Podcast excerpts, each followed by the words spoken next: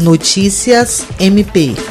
Durante a sexta sessão plenária por videoconferência do Conselho Superior do Ministério Público do Estado do Acre, realizada nesta sexta-feira, a Procuradora-Geral de Justiça Cátia Rejane de Araújo Rodrigues, na condição de presidente, conclamou a promoção de mais sete promotores de justiça de entrância inicial para as comarcas de Feijó, Plácido de Castro, Chapuri, Mâncio Lima, Bujari, Acrelândia e Tarauacá, respeitando os critérios de merecimento e antiguidade. Por meio do 12º concurso público da carreira e tomaram posse em julho de 2017. A Procuradora-Geral de Justiça destacou sua alegria por participar de tantos momentos importantes da carreira dos membros indicados, bem como deste ato tão aguardado por quem ingressa na carreira de promotor de justiça do Ministério Público. O corregedor-geral do MPAC, Celso Jerônimo de Souza, também parabenizou os membros contemplados com as promoções. O Conselho Superior do MPAC também aprovou unanimidade o quadro geral de antiguidade do MPAC, bem como a autorização de certame para remoção